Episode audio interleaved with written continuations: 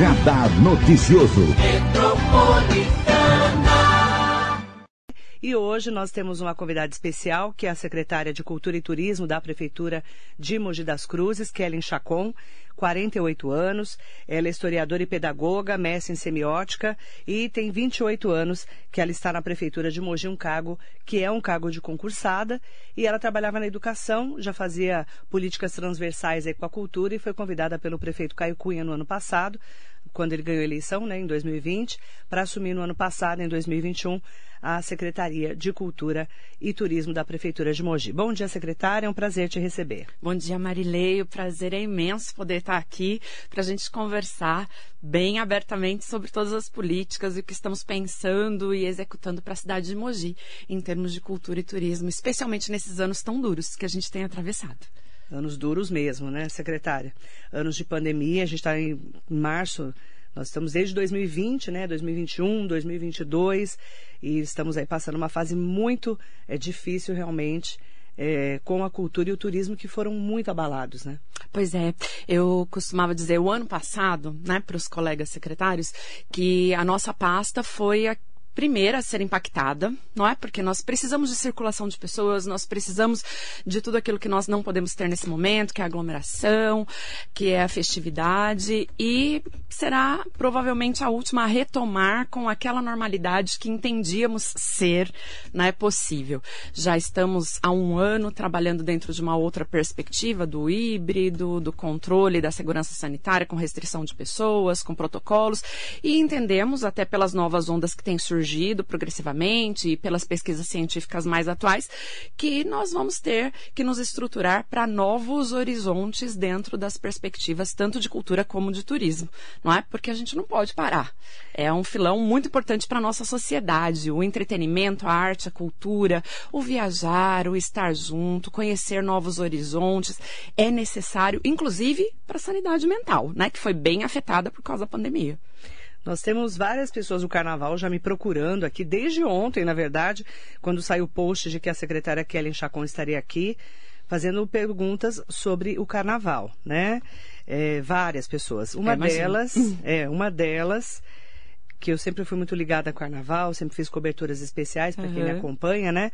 Os, é, o Geraldinho do Corinthians, né? Do Corinthians é ótimo, ele é da Acadêmicos da Fiel, que é vai, ele escreve vai Corinthians. Vai Corinthians, o que a gente imagina, Ai, né? A gente já vai ele no já Corinthians. escreveu vai Corinthians, aí eu falei vai Corinthians. É da Acadêmicos da Fiel aqui de Mogi, por favor, pergunta para a secretária quando vai ser a live do carnaval que ela prometeu. Hashtag volta Sartori, e ele escreveu, enquanto alguns secretários transformam a cidade para melhor, o exemplo Dodô, outros sepultam a cultura popular.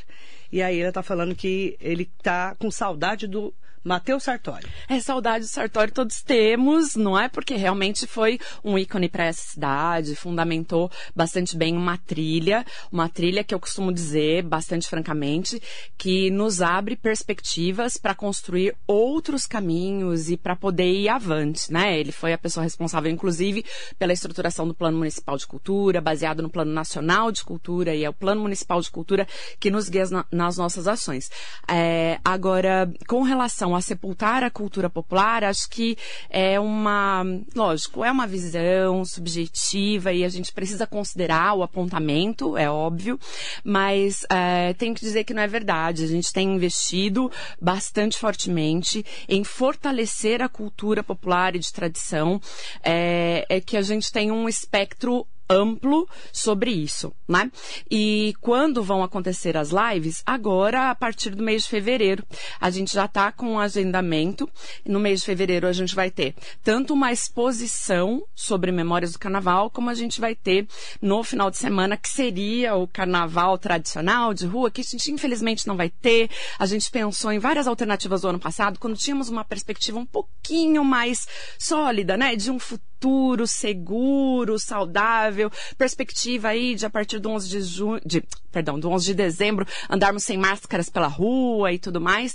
É, a gente tinha a possibilidade e uma conversa inicial com a, o pessoal interno da secretaria para já chamar o pessoal do carnaval para estruturar dentro dos parques da cidade atividades com as escolas de samba guiando essas atividades de carnaval familiar. Então a gente pretendia assim, dentro dos parques para ter um controle de ingresso de pessoas, para poder aferir temperatura e tudo, mas a situação foi se configurando de uma outra maneira. Tivemos que abortar essa ideia inicial e agora nós vamos continuar mesmo mesmo dentro do espectro das lives, que era o que a gente tinha combinado anteriormente, no momento mais arrefecido da pandemia o ano passado. E essas lives, elas vão ser organizadas agora do final de janeiro, que a gente vai chamar essa conversa com o pessoal do carnaval, para estarem disponíveis a partir de fevereiro. Quem vai fazer essas tratativas todas são os nossos diretores de cultura e do patrimônio histórico, porque eles vão organizar, inclusive,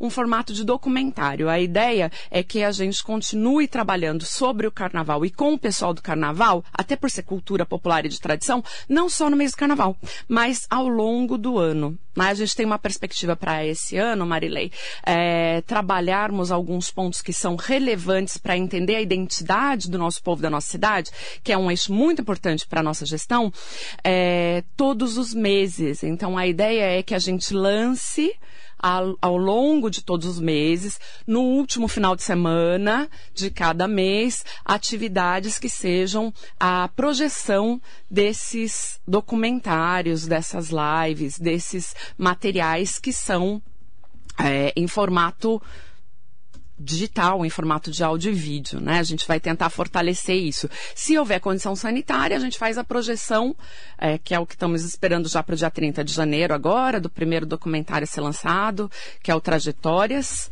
Falas Negras. Então, a gente faria, dia 30 de janeiro, uma projeção no Teatro Vasques, né? Agora, se não for possível, a gente vai ter que correr apenas para o ambiente virtual. Nós temos aqui o pessoal do carnaval, que já tinha me pedido ontem para eu dar uma uhum. atenção especial ao assunto, como eu faço muita cobertura de carnaval e todo ano eles estão comigo, né? Estavam comigo. O Henrique Rezende falou que não existe diálogo com a secretária. Por que não houve nenhuma conversa com respeito junto aos dirigentes das escolas? Ele pergunta. Nenhum dirigente tinha atenção necessária. Todas as escolas trabalham com ações sociais sozinhas, secretária. E ele falou que não tem preocupação em conversar com as escolas, ele está perguntando. Nós temos preocupação sim. Nós fizemos duas rodas de conversa com os dirigentes o ano passado para encaminhar algumas ações já, para prospectar o que seria necessário. Não retomamos mais a conversa porque as os caminhos foram tomando uma outra proporção, né? Nós tínhamos idealizado uma coisa, tivemos que nos adaptar à nova condição e essa chamada vai ser feita agora, em janeiro, como eu disse, para a semana que vem. A gente está articulando uma agenda entre o final da semana que vem e o início da outra, que já é fevereiro, né? Para a gente começar a desenhar esses com documentários com os dirigentes, como foi nas duas primeiras rodas. Nós chamamos. Não? não, o pessoal da minha assessoria está entrando em contato, começaram a entrar em contato anteontem com o pessoal das escolas. O Glauco, que é o diretor do Departamento de Patrimônio e Arquivo Histórico, ele foi a pessoa que começou já a fazer esses contatos com as escolas de samba para a gente propor esses documentários que vão nessa linha, como eu disse, de não serem pontuais, né? Então, o pessoal já teve essas conversas no ano passado e agora a gente vai ter essa conversa direcionada para nossa realidade atual. Eu vi que a gente teve um aumento de 7 mil por cento, né, de contágio agora no estado de São Paulo da nova cepa do Covid. Era uma coisa que a gente não estava esperando, Marilei. Então a gente ainda estava lidando com outras perspectivas. Então, por isso, a gente essa semana teve esse redirecionamento. O Glauco, desde anteontem, viu, gente? Já está fazendo os contatos e eu tenho certeza que quem ainda não foi contactado vai ser o mais brevemente possível. O Marcelo Temporini, que também é da Acadêmica Fiel, né? uhum. né? Ele mandou. Só que ele fez uma carta. Ele, mandou, ele botou a carta dele aqui no Facebook, não consigo ler, porque aí eu vou ficar a, a, o programa inteiro lendo. Uma carta aberta. Se uhum. você puder, Marcelo Temporini, resumir o que você mandou, eu, eu agradeço, tá? É, o, é, o, Henrique Rezende colocou assim, ó, o Glauco está fazendo contato para exposição, não para o bom diálogo com as escolas. Foi o que ele falou. Tá. Então, talvez o Glauco ainda não tenha, né, nesses contatos, especificado tudo que vai acontecer e como vai acontecer. Mas já fica aqui o recado que o pessoal da, da assessoria, não só o Glauco, mas a minha assessoria lá na secretaria, vai entrar em contato para marcar essa reunião, porque a gente vai ter essas projeções que elas já estão definidas. Como a gente não tem outras ações possíveis, né? A gente vai fazer a exposição e a gente vai começar a rodar esse material digital. William Campos mandando bom dia especial para gente, escreveu também aqui para mim. É, Deixa eu só achar aqui. Secretária, tem algum projeto em relação à geração de renda para Mogi através da cultura e turismo? Eu trouxe um casal de amigos da Alemanha para conhecer Mogi e eles ficaram encantados, pois nunca ouviram falar de Mogi. Pois é, a gente precisa colocar essa cidade no radar. E tem sim, William, a gente tem fortes projetos agora para, especialmente para trazer essa visão de cultura e renda, não só para o turismo, mas também para a produção, inclusive, dos artesãos. A gente está lançando um edital esta semana. Eu acho que ele já foi ao ar ontem, está no site da Cultura. A gente está abrindo novas possibilidades de artesania, artesania com características da identidade cultural de Mogi, justamente para isso, né? Os gringos que vêm para cá, Marilei, adoram a nossa cidade e às vezes querem levar um souvenir, alguma coisa importante. A gente tem pessoas talentosíssimas aqui na cidade e a gente precisa e estamos criando alguns roteiros que vão fortalecer essa identidade. Então, por exemplo, é, o Glauco também está capitaneando esses dois projetos que vou citar agora. A gente tem um roteiro por conta do bicentenário da independência, que vai colocar Mogi na rota da estrutura e do caminho pelo qual Dom Pedro passou, né? O que é muito importante, que ganha relevância nesse momento histórico que a gente está vivendo este ano, que é uma efeméride bem importante para o país. E além dessa rota imperial, que a gente está traçando. É, 1822. Exato, 200 anos né? esse ano. Esse ano é cheio de efemérides pra gente, viu? Então a gente tem aí um calendário recheado de coisas para acontecer de bastante relevância e de bastante relevância que nos conectam não só com a região do Alto Tietê, que é muito importante essa identidade, esse pertencimento aqui, mas também nos conectam com o Estado de São Paulo, nos colocam em projeção nacional. O SESC tem sido um excelente parceiro para essas conexões e algumas possibilidades que nós estamos aí é, estudando junto com a Secretaria de, de Educação, inclusive, para nos colocar num roteiro de visibilidade internacional. E como eu dizia, um outro roteiro bem importante também capitaneado pelo Glauco, porque tem a ver com identidade e memória, que é um eixo muito importante para a gente, é o roteiro da Rota Caipira. Então, entender que as nossas é, propriedades rurais em Mogi, elas desde o século XVI são a o que dá a tônica para nossa cidade. É por conta da produção agrícola dessa cidade que essa cidade começou a ser povoada e não só uma rota de passagem, né?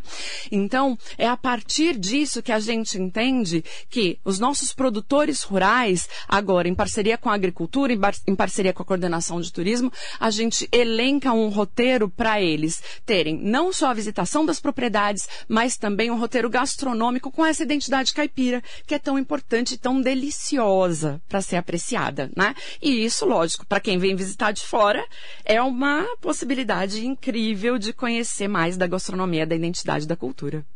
O Walter Neto, bom dia Marilei. Neste momento, o Conselho Municipal de Cultura ainda não tomou posse, a eleição foi em novembro. Nós, conselheiros eleitos, estamos preocupados, queremos a posse com urgência, tanto para a construção da cultura de fato e direito na cidade, pois representamos os segmentos quanto fiscalizarmos quando, todos os trabalhos. Quando será a posse? O Walter Neto quer saber. Então, uh, o Conselho de Cultura, ele teve um processo de eleição que foi um pouco diferente neste ano de 2021, né?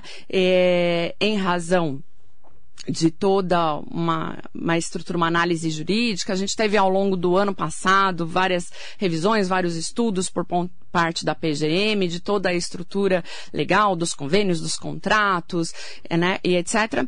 E por conta disso a gente teve um adiamento para essa eleição. Né? Uhum. E em razão desse adiamento, realmente a documentação foi enviada para a Secretaria de Governo e em face de todas as demandas existentes, primeiro ela foi novamente para a Procuradoria Geral do Município, para aprovação final, e aí depois para a Secretaria de Governo. Então, é, a Secretaria de Governo deve publicar o decreto de posse eu acredito que nos próximos dias, porque a gente está com essa documentação já enviada para eles desde o ano passado, depois da finalização da eleição de fato. E aí não sabe quando vai ser ainda? Não, mas a gente pode posicionar, porque eu acho que tem bastante brevidade nessa, nessa publicação agora, porque é de fato apenas publicar, né? Nós estávamos.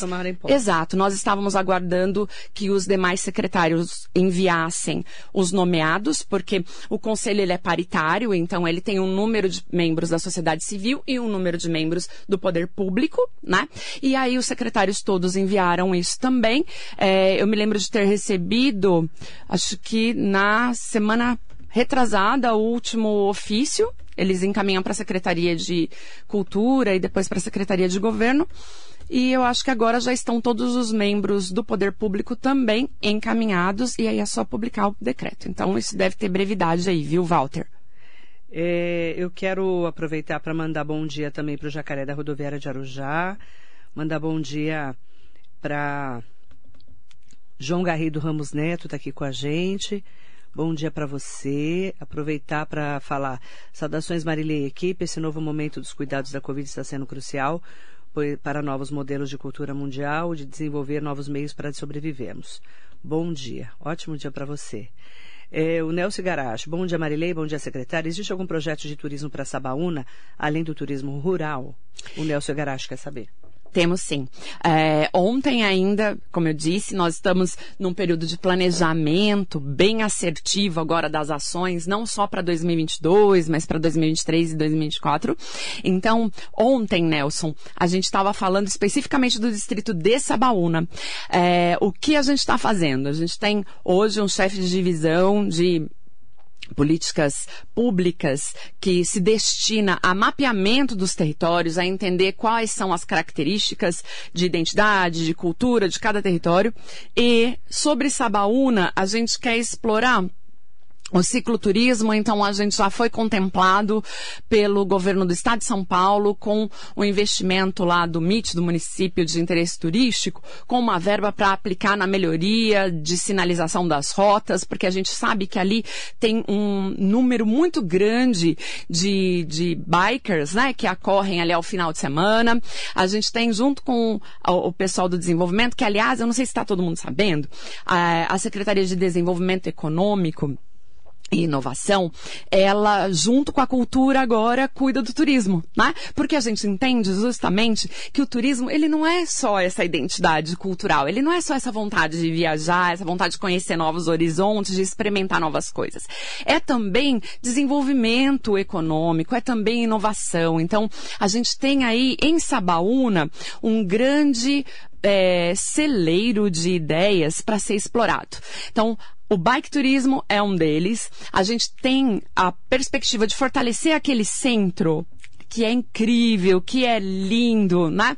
Que tem um comércio já muito interessante, é, de modo a fortalecer esses comerciantes com é, apoio e incentivo para que eles tenham é, um direcionamento para explorar o comércio de uma forma criativa, de uma forma atualizada. E para isso nos servem os parceiros como o Sebrae, por exemplo, que está entrando junto com a Secretaria de Cultura e com a Secretaria de, de Desenvolvimento em alguns cursos já no nosso calendário. Então, o pessoal já pode ficar atento. Para fevereiro, a gente já começa com alguns cursos sendo oferecidos pela Secretaria de Cultura, justamente para produtores culturais e para o pessoal do turismo que quer explorar esse ramo. Carla Pouso, bom dia, querida Carla. Ela mandou assim. Estou até aqui atualizando, que tem bastante gente bacana aqui conversando com a gente. Peço até desculpa se eu pular alguma informação. A Carla colocou assim: falando em realidade atual, qual a verba prevista para 2022 para o setor cultural, sabendo que o artista sofreu e sofre muito nesse momento? Ela coloca. E já temos datas para editais e contratações de artistas da cidade? Sim, então vamos começar do fim para o começo, Vamos Carla. lá. É, a gente tem data sim, né? Esses editais que são o Profac, que já são tradicionais, eles entram no ar aí provavelmente até o fim de fevereiro, assim como a LIC, né? A nossa lei de incentivo. E a gente está numa tratativa bastante interessante com outras secretarias para ampliar essa verba que era destinada ao Profac, né? O nosso montante de de LOA, né, ele não tem um acréscimo significativo de um ano para o outro, embora a gente Que é a tenha lei tido orçamentária do, do isso, município. a lei orçamentária. É que LOA, É, a para as pessoas o que, é. não conhecem muito, desculpa. É, a lei orçamentária, ela não teve um acréscimo tão grande, até pela questão de arrecadação, né? A gente sofreu bastante no setor público. Mas, é, apesar disso, a gente não teve nenhum corte.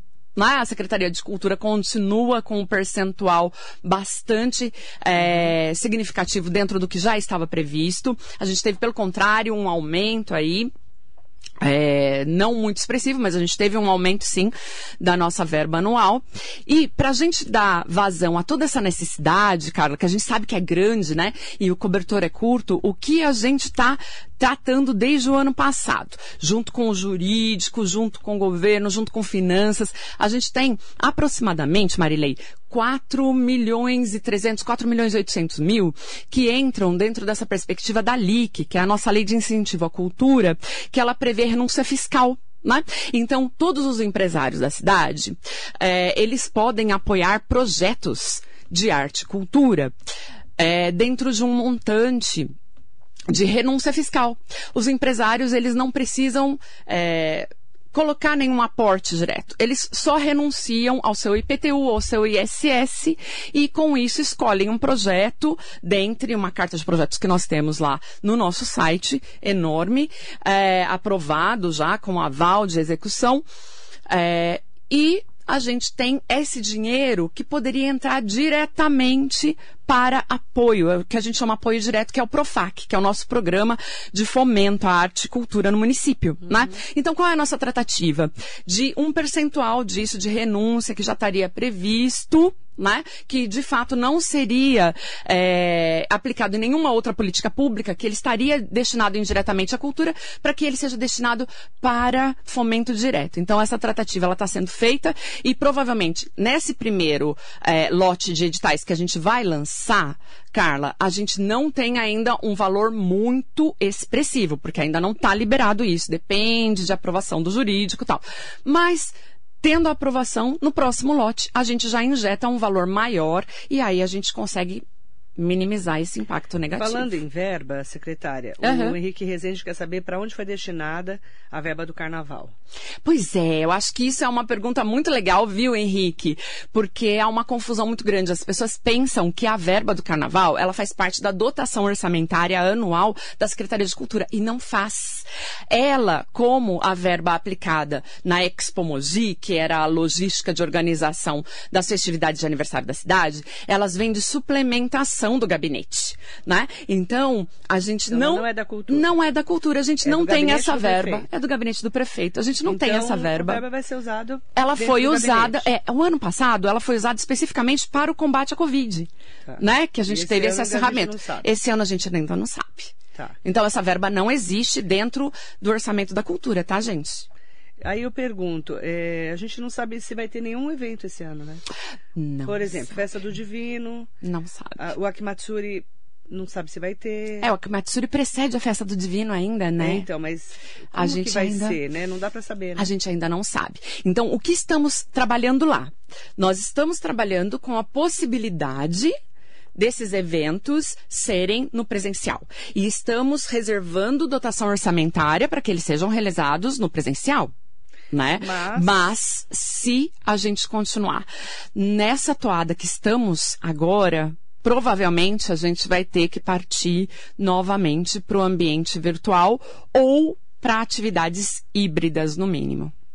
Yara Guadalupe Garcia, duas queridas, um bom dia, ótimo final de semana. Ai, professora Yara, Muito linda. orgulho da nossa secretária da Educação. Na verdade, de cultura, cultura. né? Ele escreveu educação. Manda bom dia também para nossa, eu tenho, perdi, a, perdi a pergunta. Devani Barbosa, achei. Devani Barbosa, bom dia meninas lindas. Kelly em Jundiapeba sonha há anos com o Centro Cultural aqui. Nos ajude.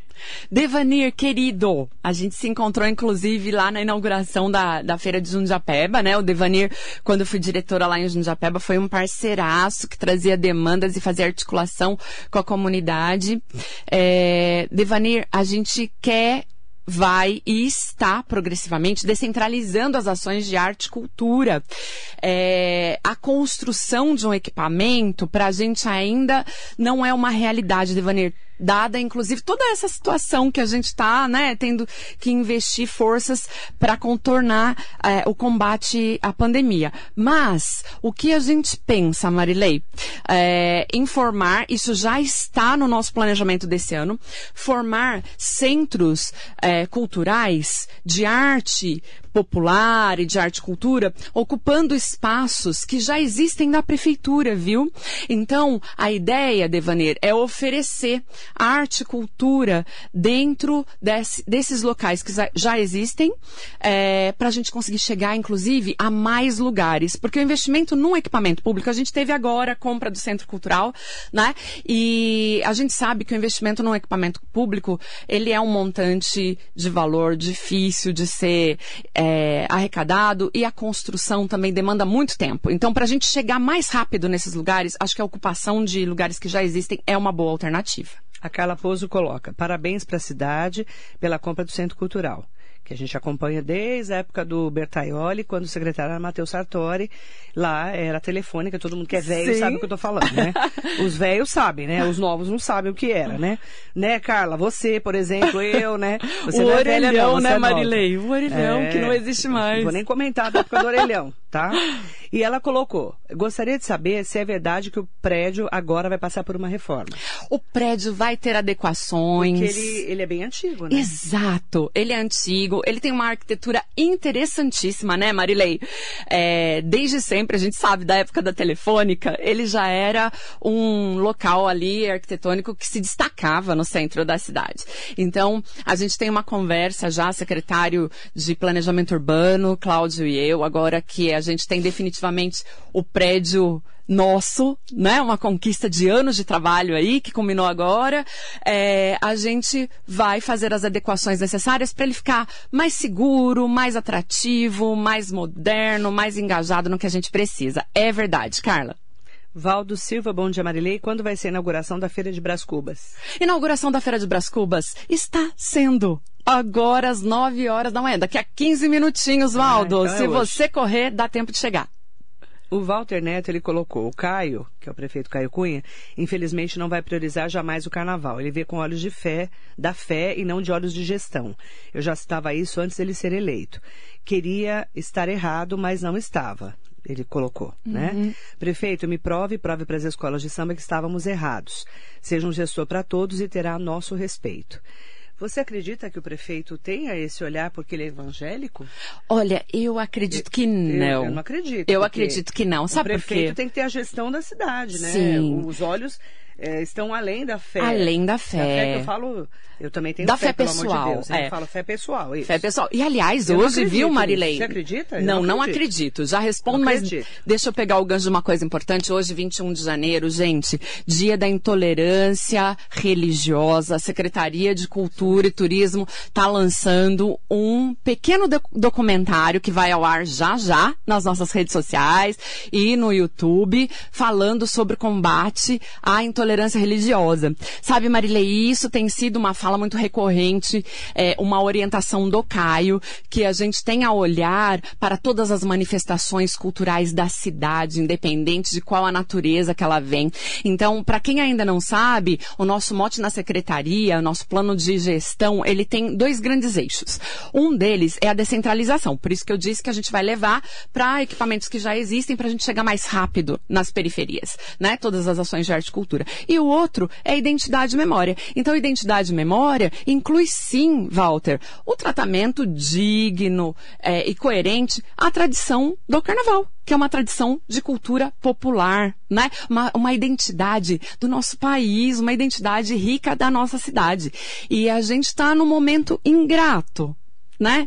E esse momento ingrato não nos possibilita fazer aquilo que gostaríamos de fazer. Mas a gente está adequando e a gente conta com a contribuição de todo mundo que tem uma vida, como eu estava dizendo para Marilê antes da gente entrar no ar, uma vida dedicada ao carnaval, né? Tem muita gente aqui nessa cidade. A Marilê, inclusive, três décadas de cobertura não é qualquer coisa, né, gente? É que a gente, as pessoas que são ligadas, né, ao carnaval, é, claro, a gente sabe que a gente está no meio de uma pandemia, mas ah, acabam ficando é, sem, o, sem o seu principal trabalho, né, que eu falo. Porque o carnaval é, é, muito além só de você ir pra rua, né? É, é todo um trabalho de bastidor. E é né? é uma complexidade, né, Marilei? Porque muito. assim, é produção de arte, é criação. Então, a pessoa, ela é tolhida da, é, da renda, né? Ela é, é de alguma forma perde, inclusive, a sua identidade de produzir, de criar aquilo, né? Então eu entendo que é uma dor enorme mesmo. Mandar bom dia. Só para ressaltar aqui, o Henrique Rezende, ele é presidente da São João, né? Uhum. É isso, né? É que não é da minha época. Acho que quando ele assumiu, não sei se ele é da minha época, ou seja, eu, eu, não lembro do rosto dele. Eu estou olhando aqui, não lembro. É, eu conheço ele, mas não lembro, não lembrava que ele era presidente da São João. É, Rosana Perucete, um beijo, querida. Bom dia, secretária. Bom dia, Marilei. Institu as instituições de Mogi aguardam com muita ansiedade a Expo Mogi, pois o dinheiro lá arrecadado sempre nos ajudou muito. Será que esse ano poderemos ter a festa do aniversário de Mogi? ainda é uma insegurança, viu? A gente, como eu disse, a gente está trabalhando com um planejamento para que as coisas retomem né? Aquela organização tradicional, vamos dizer assim, porque normal já não dá para chamar mais, né? É, mas a gente não sabe. É, e não sabendo, que alternativas a gente tem pensado, viu, Marilei? Outros momentos de menor aglomeração, de menos aglomeração, mas mais constantes, sabe? Em que a gente possa fazer chamamento para essas entidades, para a gente dar um apoio para elas. Secretária, para a gente finalizar a entrevista, o que, que a população pode esperar da Secretaria de Cultura e Turismo para 2022? Pois é, 2022 a gente tem uma programação extensa pensada, extensa mesmo. A gente tem pensado para o mês, por exemplo, de junho, um mês de cinema para a cidade. Então a gente pensou um festival de cinema, a gente pensou um festival de curtas-metragens, a gente vai ter em março, e aí queria inclusive ressaltar é, e celebrar a memória da Elza Soares, que a gente perdeu ontem, mas que fica um ícone. A gente vai ter um trabalho ao longo do mês chamado arte substantivo feminino, em que a gente vai homenagear todas as grandes mulheres artistas de todas as linguagens, tanto as grandes em nível nacional e internacional, como as grandes aqui de Mogi da região, né? Que lutaram para vencer vários preconceitos. A Elsa fica aí como nossa grande homenageada, ela, Elis Regina, Maria Callas, enfim. É, a gente tem para o mês de agosto várias ações do patrimônio também já previstas, inclusive o lançamento daqueles roteiros que eu falei, o roteiro caipira, o roteiro imperial. A gente tem para o mês de setembro uma programação de mês inteiro do aniversário de Mogi. Mês inteiro mesmo. E a gente tem, finalizando o mês de setembro, é, no dia 30 de setembro, a abertura da Flink, da segunda edição da nossa festa literária, que a gente está programando se tudo der certo, para ser uma festa que receba 100 mil pessoas, né? A nossa, nosso projeto é para ser na Avenida Cívica, no Senforp, nos bairros descentralizados, ocupando praças, escolas, no Sesc. Sesc, nosso parceiro, vai trazer uma atração do mundo da literatura internacional para Flink. Então a gente espera que a gente possa ver essa pessoa aqui, né? E a gente vai avançar o mês de outubro é, com isso. Agosto, esqueci de dizer, vai ser o mês do teatro. Enfim, a gente vai valorizar todas as linguagens da arte da cultura, é, além da memória, da identidade, do patrimônio, em todos os meses. A gente está com uma programação extensa, que a gente espera que possa ser presencial. É, a gente só não sabe como vai como ser, vai a- ser. o acompanhamento, né? é, em relação à pandemia. A gente não Exato. sabe se isso vai ter presencial ou não. Claro que o virtual nunca vai ser igual ao Pois é. presencial, principalmente numa Expo Mogi, por exemplo. Pois é. Hum. Mas assim, não tem como ter uma festa como tinha antes da pandemia hoje. Uhum. Não tem como, né? É. Você trazer um, um cantor Um famoso. cantor famoso, você. Como? Né? Não É. tem como. A gente já tem alguns pedidos, viu, Marilei? E tá bem difícil da gente decidir se a gente aceita, acata, organiza a contratação, porque tudo leva muito tempo, né, para fazer a contratação dessas pessoas e a gente não sabe Não muito como saber. correr. Verdade. Obrigada, secretária. É um prazer Eu que viu, te agradeço. receber aqui. Prazer é secretária Kellen Chacon, secretária de Cultura e Turismo, hoje entrevista especial aqui na Metropolitana. Muito bom dia.